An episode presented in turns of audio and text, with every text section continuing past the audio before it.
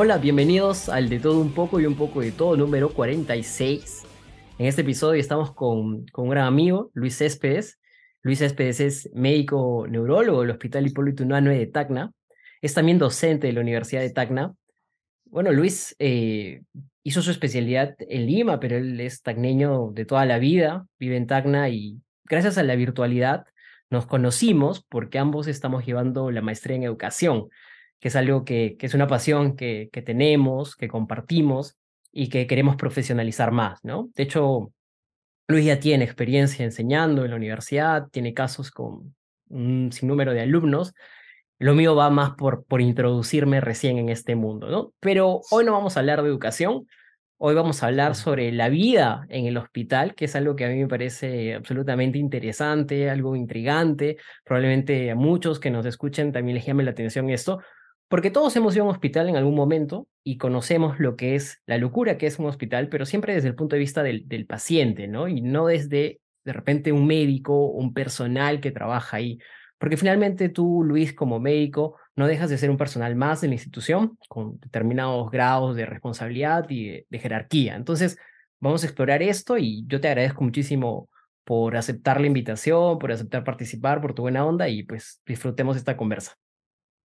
Bienvenido. Claro, yo. Gracias, Ivo, gracias por la invitación. Yo, bueno, yo feliz de, de, colaborar con cualquier pregunta que tengas y conversar acerca de este tema, ¿no? Que es bastante interesante.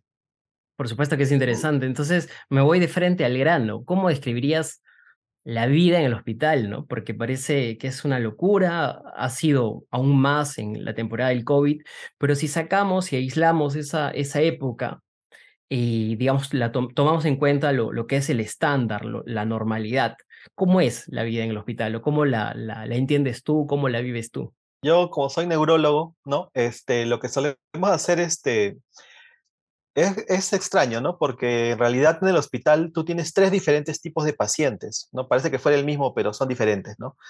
Eh, digamos, cuando uno hace consultorio, eh, tienes un paciente que no está tan grave y con el que puedes conversar y explayarte de sus problemas, llegar a un diagnóstico, hacer exámenes y en el tiempo y en las diferentes visitas de consultorio llegar a un diagnóstico y dar un tratamiento. En cambio, en emergencia tienes un paciente grave que tienes que resolverlo en ese momento, ¿no? Y muchas veces son problemas de vida o muerte y que hay que trabajar rápidamente, ¿no? Y por otro lado tienes el paciente hospitalizado, ¿no? El paciente hospitalizado es un paciente pues que se puede quedar 7 a 15 días recibiendo tratamiento, ¿no? Normalmente una persona se hospitaliza porque no puede comer, no puede tomar las pastillas, no lo puede poner de inyección, hay que ponerle todo por las vías, ¿no? Y bueno, o, o necesita para... monitoreo de repente también, ¿no? Es una persona que de repente no tiene ese, la capacidad de, de, poder ser monitoreada en otro lugar, entonces seguramente, y debe ser muy difícil, ¿no? Porque eh, algo que como usuario siempre me, me, me, me, pasa o percibo es que siempre el hospital quiere despachar rápido a los, a los pacientes para que pueda haber libertad de que entren otros, ¿no? Pero esto se siente al mismo tiempo como mucha frialdad, ¿no? A la hora de, de, de, de, tratar a los, a los pacientes. Claro, bueno, lamentablemente, bueno, ya es mi forma de pensar, a veces los médicos somos muy operativos, ¿no? O sea, nosotros tenemos que resolver las cosas rápidamente, teniendo en cuenta que nuestro cerebro tenemos que pensar en un diagnóstico, en un plan de trabajo, en un tratamiento y luego ya continuar, ¿no? Lamentablemente, a veces en emergencia las personas van por enfermedades que no son emergencias, ¿no? Eh, incluso eh, si uno ve en un hospital en una emergencia hay una lista de prioridades A, B, C, D, ¿no? Y E. Entonces los de la A van primero, ¿no? O sea, tienes un corto acá en el cuello y está sangrando, tenemos que resolverlo al toque. Pero si en emergencia tienes cinco o seis personas con gripe y con una fiebre que puede ser tratada como de repente con un paracetamol o yendo antes a un puesto de salud, eh, como que se, aglomeran ahí el paciente y el grave no lo puedes atender rápidamente porque estás en ese problema, ¿no? De repente sí había una falta de comunicación, ¿no? De repente tendríamos que hacer un poco más de difusión de estos, de estos temas, ¿no? Mm. Digamos, ¿qué es, qué, ¿cuáles son las prioridades para poder dejar también paso a pacientes que sí necesitan una atención rápida? Claro, porque eso día, pasa en emergencia. Lo que pasa hoy día mucho también, y es verdad a, a, raíz de lo que cuentas, es que las personas somos un poco más... Eh, no sé, no sé cuál sería la palabra, pero yo, yo diría a primera, a priori, quejumbrosas, ¿no? Y, y de repente eso, exageramos o sobrereaccionamos ante pequeñas, pequeñas dolencias, ¿no? Entonces eso también es algo que termina acaparando, ¿no? El sistema de salud, nos vamos al hospital por cualquier cosa, un dolor de estómago, ya estamos ahí, que no digo que no, no sea o no deba ser una respuesta correcta, porque a veces un dolor de estómago puede terminar siendo una, no sé, un potencial peritonitis, ¿no? Eh, pero, pero a veces es, es, es, importante también tener esta educación que creo que es, como tú dices, ¿no? Es difundir hacia afuera, ¿no? Pero yo quiero preguntarte, y no quiero desaprovechar este tema, es cómo lidias o cómo, cómo, cómo te sientes respecto a esto que dice la gente, ¿no? Este, los médicos son muy fríos, ¿no? Les falta empatía. ¿Tú sientes eso? ¿Tiene que ver con esta, este pensamiento operativo o tiene que ver con, con la cantidad de casos y ya como que dejas de, de, sorprenderte en el día a día. claro, eh, bueno, lo que pasa es, bueno, digamos con un ejemplo, ¿no? Digamos, tengo un paciente, digamos, con epilepsia, ¿no? Ejemplo, ¿no? La epilepsia eh, sucede con una persona, pues, este, pierde la conciencia y hace algunos movimientos, ¿no? Digamos, con los brazos, ¿no? Se pone duro, mira para arriba, ¿no? Entonces, eh, clínicamente esas son las cosas importantes que a un médico le interesaría saber, pero lamentablemente una crisis epiléptica es un choque para la familia, ¿no? Es un ser querido, pues que tú eh, has vivido con él toda la vida y que le pasa algo así, pues es alguna ansiedad terrible para la familia. Durísimo. Claro, ¿no? Y ellos lo que te cuentan es que lo agarraron, tomaron el carro y fueron a un puesto de salud y después lo mandaron a otro, y le pusieron y no le pusieron y lo llevaron y al final seguí igual, no lo atendieron y lo mandaron por acá. Entonces, esa parte del, sufrimiento que tienen las personas para llegar a una atención de salud es lo que te cuenta, ¿no? Y entonces ahí los médicos, normalmente cuando uno hace la consulta, primero escucha esa parte, ¿no? Y luego ya comienza a dirigir la consulta, ¿no? Ahora, lamentablemente esas habilidades clínicas, o sea, de escucharte y luego dirigir la consulta, es algo que tampoco no te enseñan bien en la universidad, ¿no? A veces te enseñan solamente ya los datos es A, B, C, D, B, ¿no? Y se olvidan un poquito de, la empatía, ¿no? A veces eh, viendo nosotros a los colegas, porque cuando somos estudiantes vamos a consultorio y vemos, ¿no? Cómo atienden nuestros maestros, pues, ¿no? Por, eso siempre tenemos respeto, ¿no? Eh, más o menos de ahí uno saca conclusiones, ¿no? Digamos, yo digo, bueno, a mí me gustaría, pues, que me atiendan de tal forma, ¿no?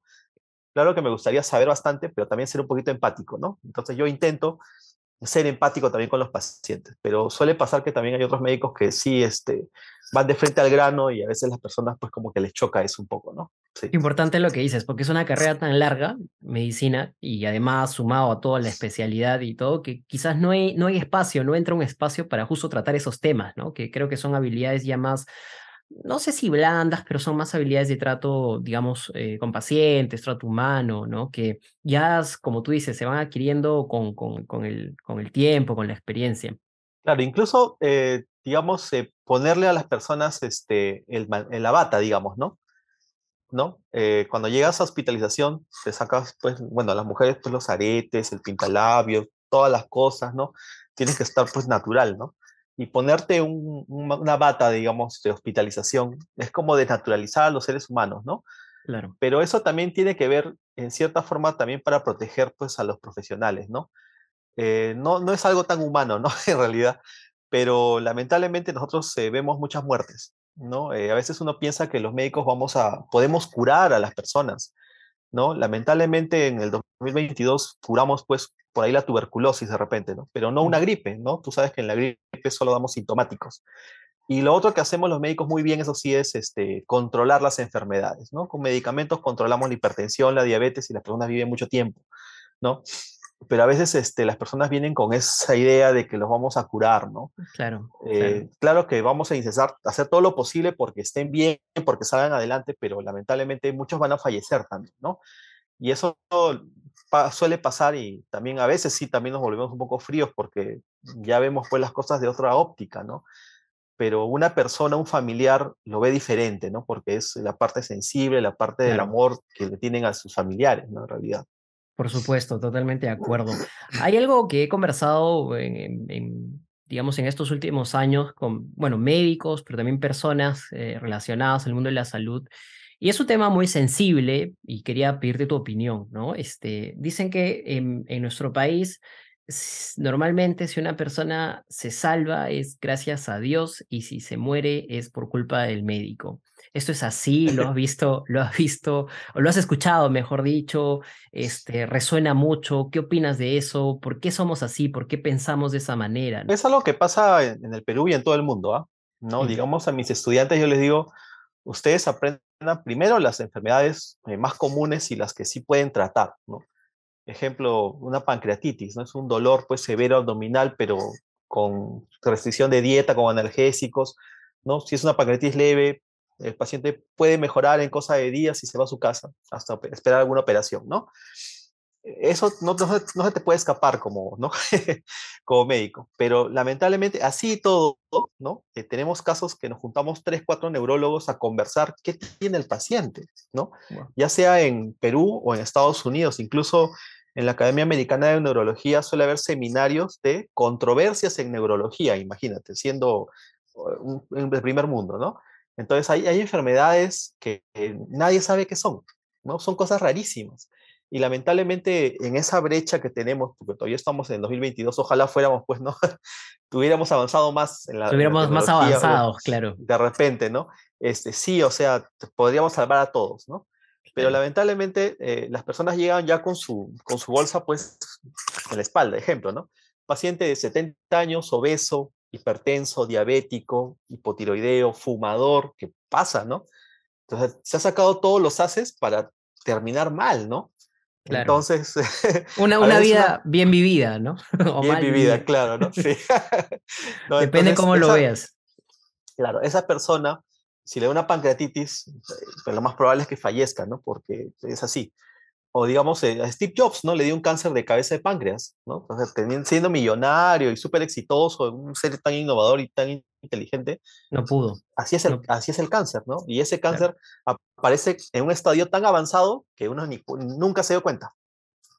Qué locura sí, el, el, futuro ideal sería como esa película de Alien, donde te metías una máquina y esa máquina te hacía la cirugía, te hacía el diagnóstico y, y todo, ¿no? Y, pero todavía para que lleguemos a un, a un mundo así, a un futuro así, pues, está muy, muy distante, ¿no? Tal vez nunca lo lleguemos a ver, pero sí es verdad. Y sobre todo me pongo a pensar un poco en tu especialidad, ¿no? Porque eh, eh, viendo todo lo que, lo que implica el sistema nervioso, hay cosas que aún ni se descubren, ¿no? Como quizás no pasa en otras especialidades donde quizás ya eh, se conoce un poco más o el órgano es un poco más básico, ¿no? De entender, pero el sistema nervioso es complejo, ¿no? A nosotros en neurología nos gusta mucho la historia, ¿no? Digamos, el padre de neurología, pues, es Charcot, ¿no? Y es gracias a su historia, porque él llegó al Petit Salpetri, este pequeño hospital, y de repente comenzó a encontrar a todos los pacientes en, como, un, como una sopa de fideos, ¿no? Todos revueltos, ¿no?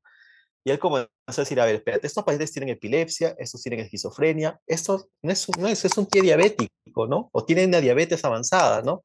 ¿No? Pues el pie de Charcot y tantas cosas, ¿no? Comenzó a separar, ¿no? Y, eso es algo interesante, ¿no? Y después, eh, ¿qué hacían, no? Eh, documentaban todas unas historias clínicas, pues, largas, ¿no? De años, y de repente cuando fallecía el paciente, le hacían la necropsia o la autopsia, ¿no?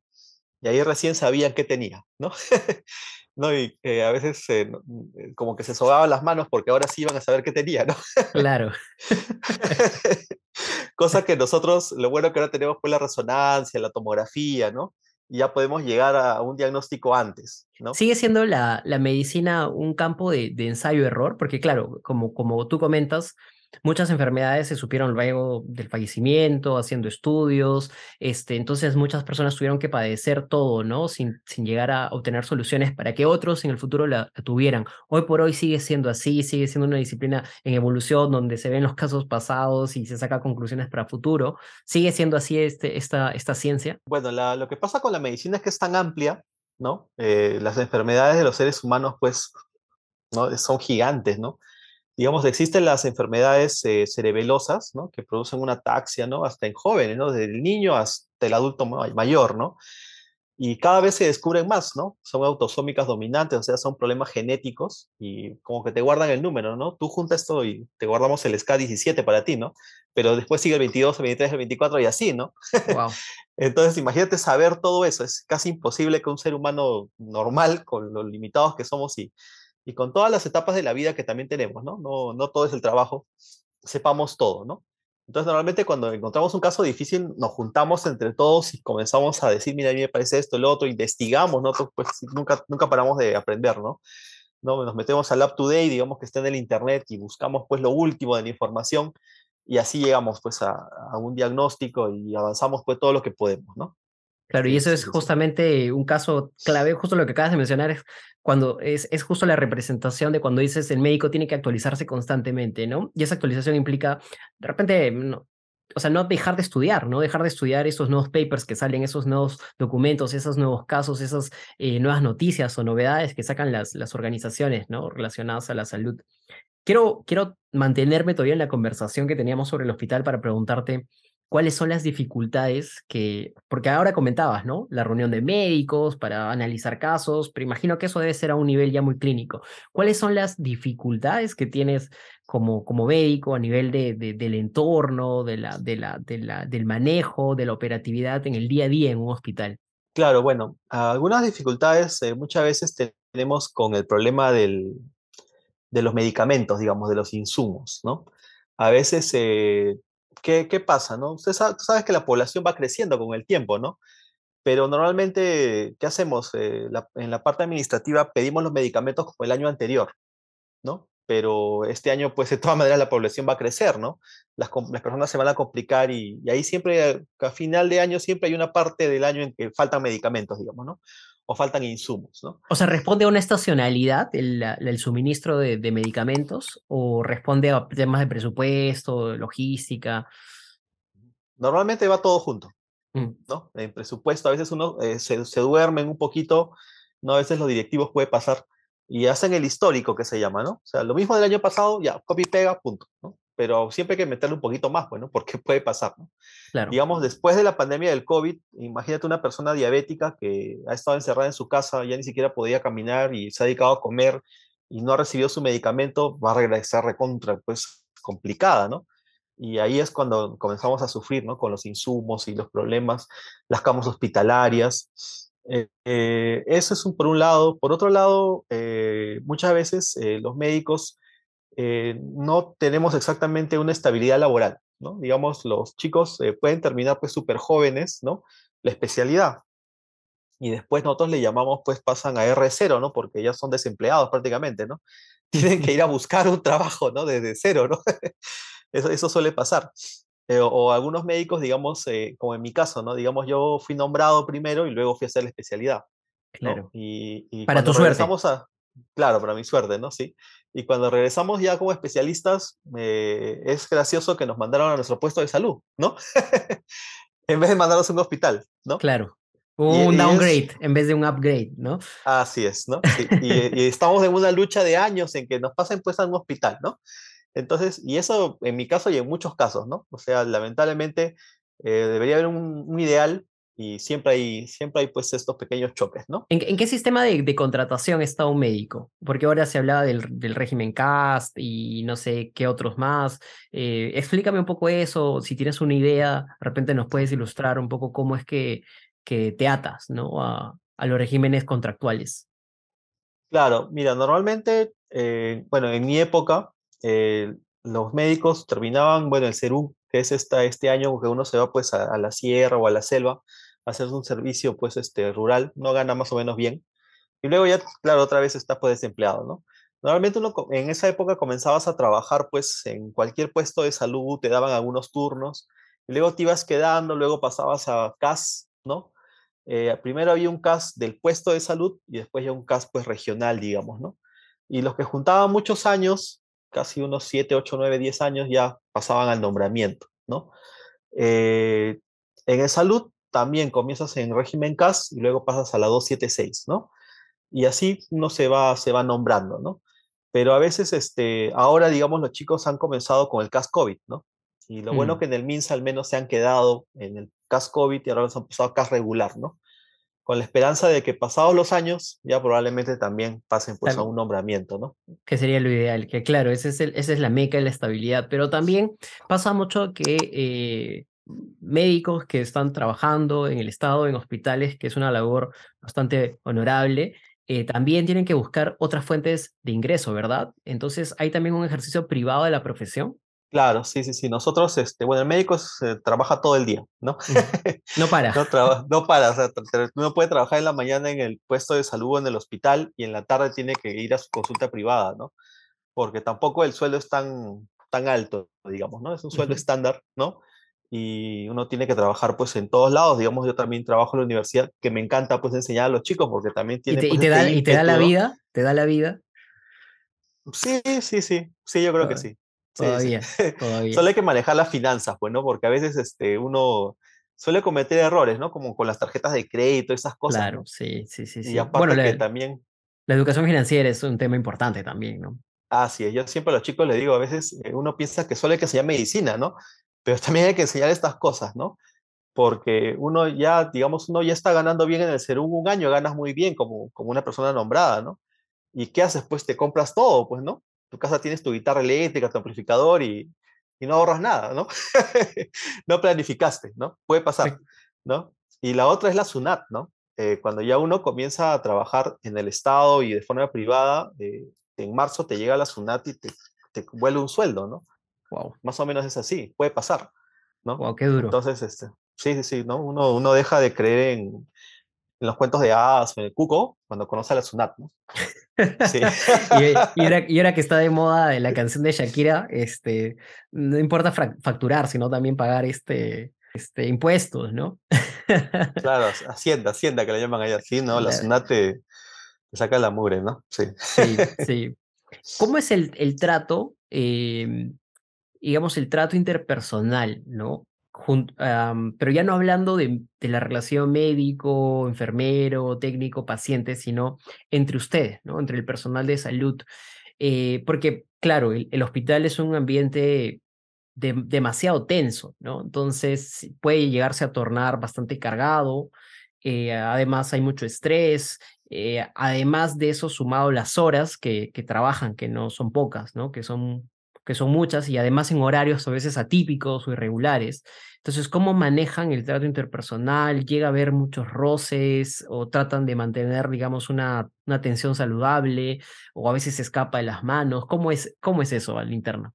Eh, el hospital suele ser bastante jerárquico, digamos, ¿no? Eh, los maestros están acá, nosotros, eh, ellos nos han enseñado a nosotros, ¿no? Siempre los tenemos ahí, ¿no? Hay bastante ese respeto. ¿No? Eh, por más que a uno le digan Lucho, digamos, ¿no? Pero él es el doctor, pues, ¿no? Para nosotros, ¿no? o sea, sí, eh, sí son organizaciones verticales los hospitales, podríamos decir. Sí, suele ser así, ¿no? Eh, ahora, lamentablemente sí, ¿no? O sea, hay algunos médicos o enfermeras o, o obstetrices o etcétera, o el laboratorio, siempre hay roces, ¿no? digamos, yo a los alumnos les digo, ustedes tienen que hacer grupo entre todos, ¿no? Porque en el momento que uno trabaja, no trabaja con tus amigos, ¿no? Tú trabajas con el que te toca, ¿no? Claro. Entonces ya, ya ahí depende, digamos, de cada quien eh, manejar esto, ¿no? Digamos, el clima organizacional, ¿no? Eh, suele, o laboral, ¿no? Suele ser bastante pesado en los hospitales, ¿no? Pero cuando uno este, intenta, pues, llevar más o menos las cosas, ¿no? Lo pasa más o menos tranquilo, ¿no? Digamos, nunca te pelees pues con la enfermera, ¿no? Porque la enfermera es la que sabe todo, ¿no? ¿No? Eh, es tu mejor aliada, digamos. Tienes que buscar tus aliados estratégicos, claro, exactamente. Claro, ¿no? Sí, porque si no, te, como dice, pues este, te peleas con la enfermera malvada, ¿no? Que está a la par con el jefe, ¿no? De todo, ¿no? Entonces ya mueres también, bueno. Pues, ni, ni, con el, ni con el cocinero tampoco, imagino. claro, ¿no? Si no te sirve puro, pura avena, ¿no? No te da comida, ¿no? No te pone la presa, ¿no? Claro. Sí, sí, Entonces ahí uno tiene que saber este, más o menos manejar, ¿no?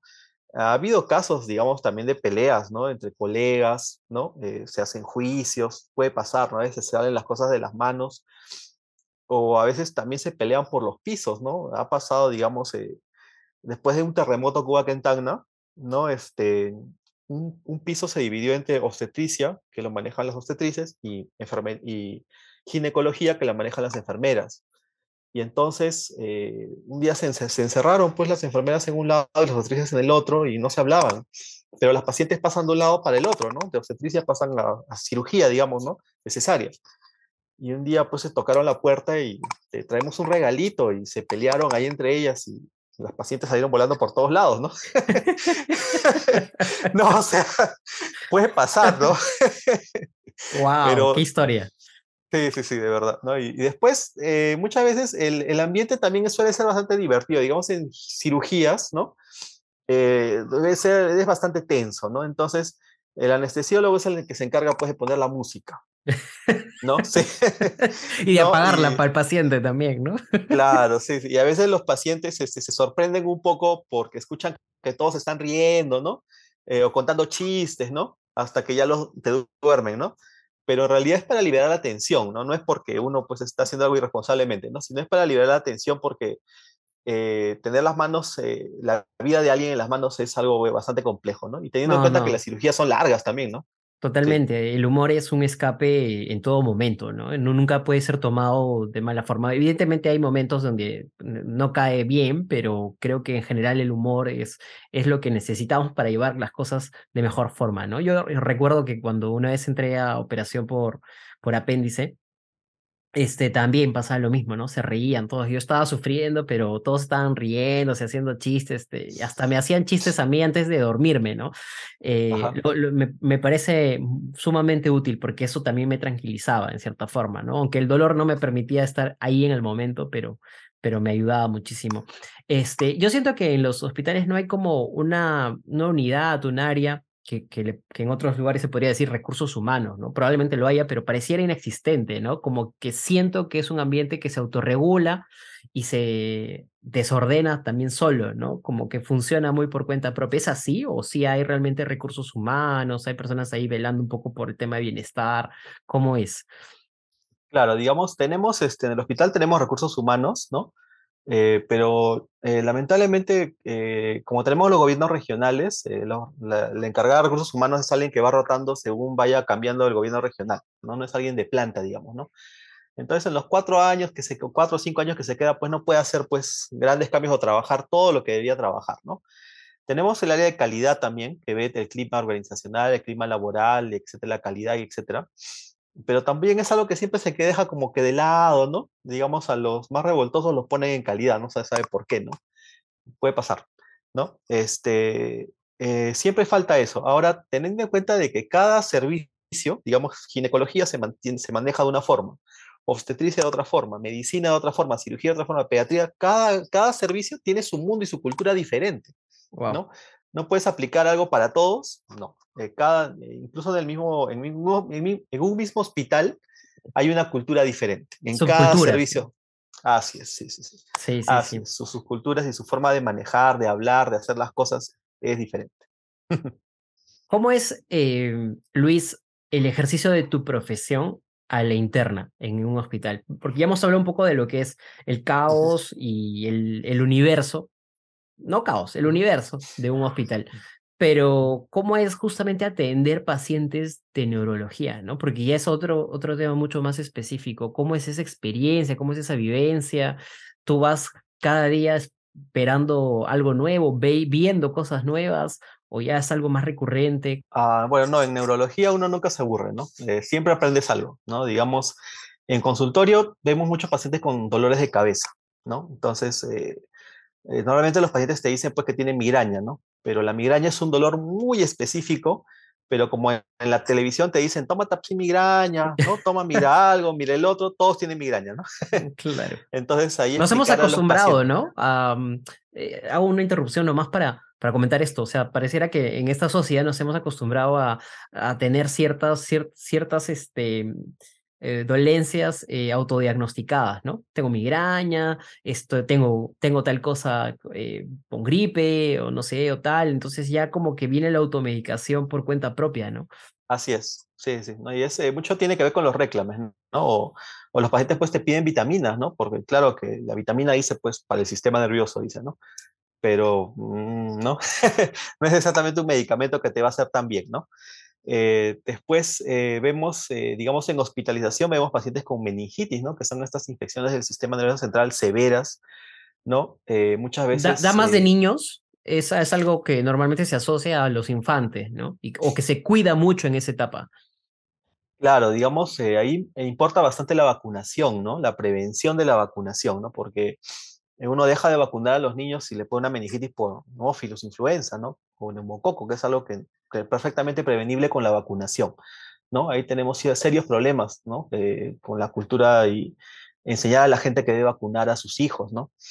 Pero también tenemos lamentablemente esta epidemia pues, del HIV, ¿no? que todavía existe. ¿no? Entonces, eh, digamos, tenía el soldado Ryan, digamos que yo le digo así, ¿no? El soldado Ryan era un oficial del ejército, ¿no? Que de repente estaba, eh, no se movía, estaba, él pues tiene que estar así corriendo, ¿no? Y de repente estaba tranquilo, una semana echado en su cama sin moverse, ¿no?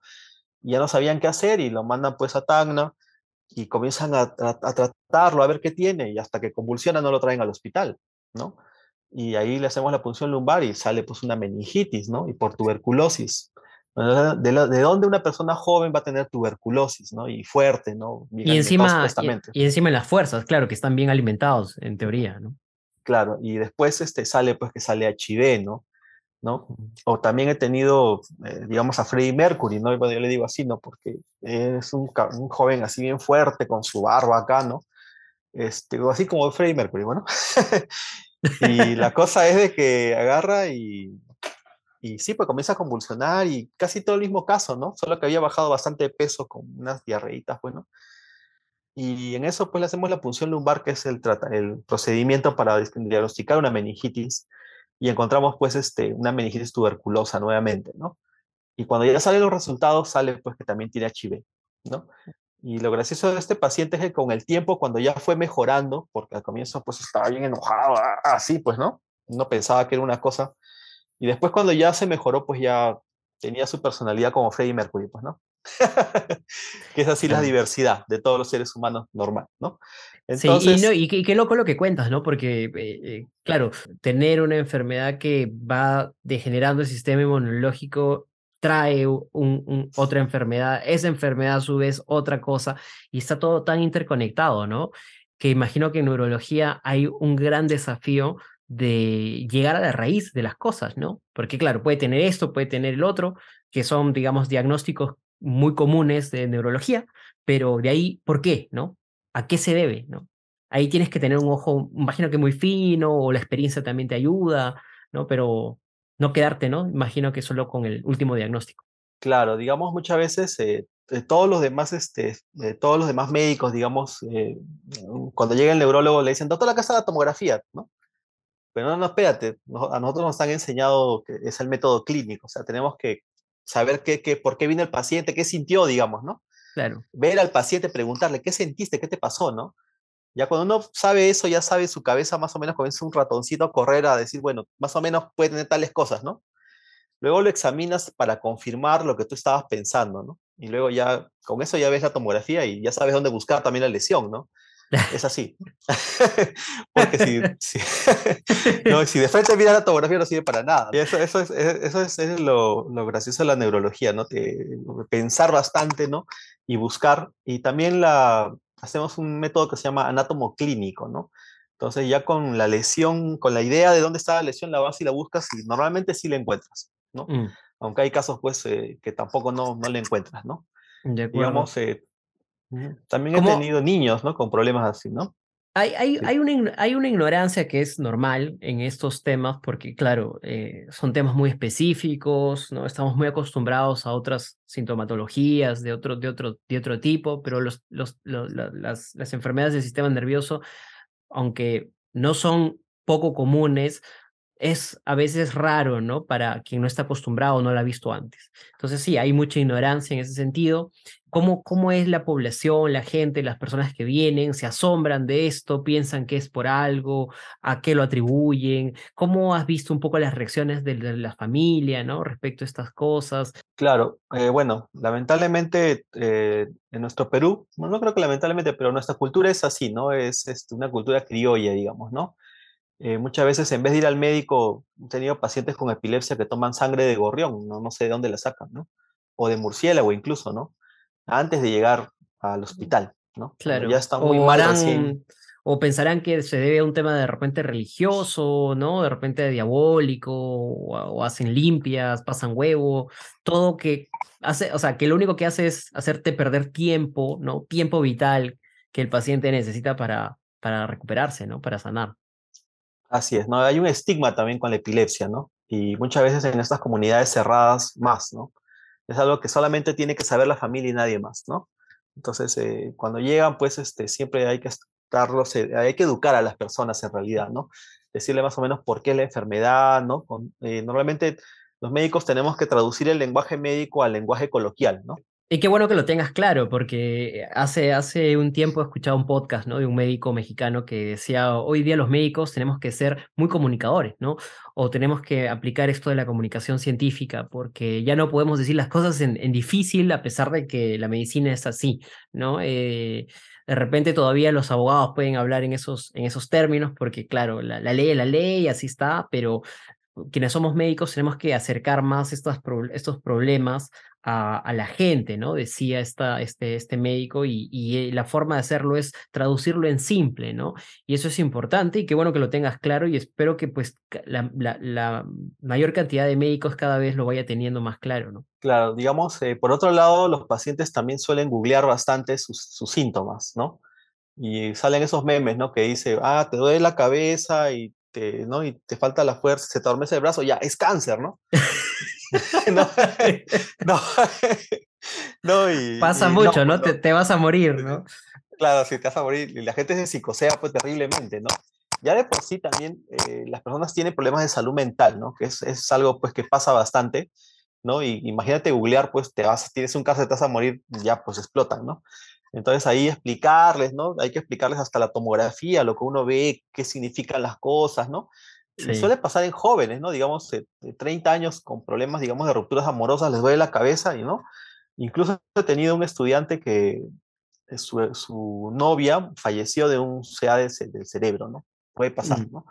Y él, como era su novio y andaba con ella y la cuidó hasta el final, pensaba que porque le dolía la cabeza también le podía dar pues lo mismo, ¿no? Que era contagioso. Como si fuera, como si fuera contagioso, claro, ¿no? Y, y explicarle y todo eso, y comenzó a llorar, ¿no? Estaba, gracias a Dios, bien, ¿no? Eh, pero es algo así, ¿no? Hay que, hay que, explicar bastante a los pacientes las cosas, ¿no? Y pasa también en el, en el campo de la psiquiatría, ¿no? Donde las personas se autodiagnostican con depresión, ¿no? Con depresión severa, ¿no? Cuando de repente lo que tienen es un cuadro de tristeza, ¿no? De, o de repente de estrés, pero no llega a ser depresión tal cual, ¿no? Y hoy es muy ligero decir estoy deprimido, ¿no? O tengo depresión, cuando quizás no, no ese es el caso, ¿no? Que quizás puede ser, pero normalmente no lo es así o hay que esperar, ¿no? Tener el diagnóstico. Entonces, imagino que también puede pasar. La neurología y probablemente muchas otras especialidades médicas requieren de los avances que, que, que tiene la tecnología, ¿no? Que tiene la tecnología médica, que tiene también este, el desarrollo, ¿no? De esta industria.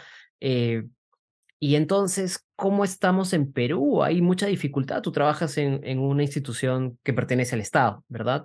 Entonces, ¿cómo estamos en cuanto a recursos? ¿Cuáles son las deficiencias con las que, que tenemos o que tienen ¿no? ustedes que lidiar y todos los peruanos que, que estamos adscritos al sistema de salud que tenemos que, que, padecer? ¿no? ¿Cómo ves todo este tema de la salud de nuestro país? ¿Qué le falta? ¿Cómo, ¿Qué perspectivas ¿no? también hacia futuro? Claro, bueno, eh, de todas maneras, a pesar de que se están, que hay cada vez más especialistas y más médicos, ¿no? Eh, de todas maneras, hay una brecha bastante grande ¿no? de especialistas y de médicos en el Perú. ¿no? Eh, más o menos deben ser 28 por 100 mil habitantes y son casi 14 los que existen, ¿no? O sea, dirías que antes que incluso recursos, eh, digamos, tecnológicos, de primera base está el, el, recurso humano, que es lo que escasea. Así es. Qué locura. Claro, ¿no? Así es, ¿no? Escasea y después viene pues todo lo que es este, el recurso, bueno, de los insumos y los materiales y todo eso.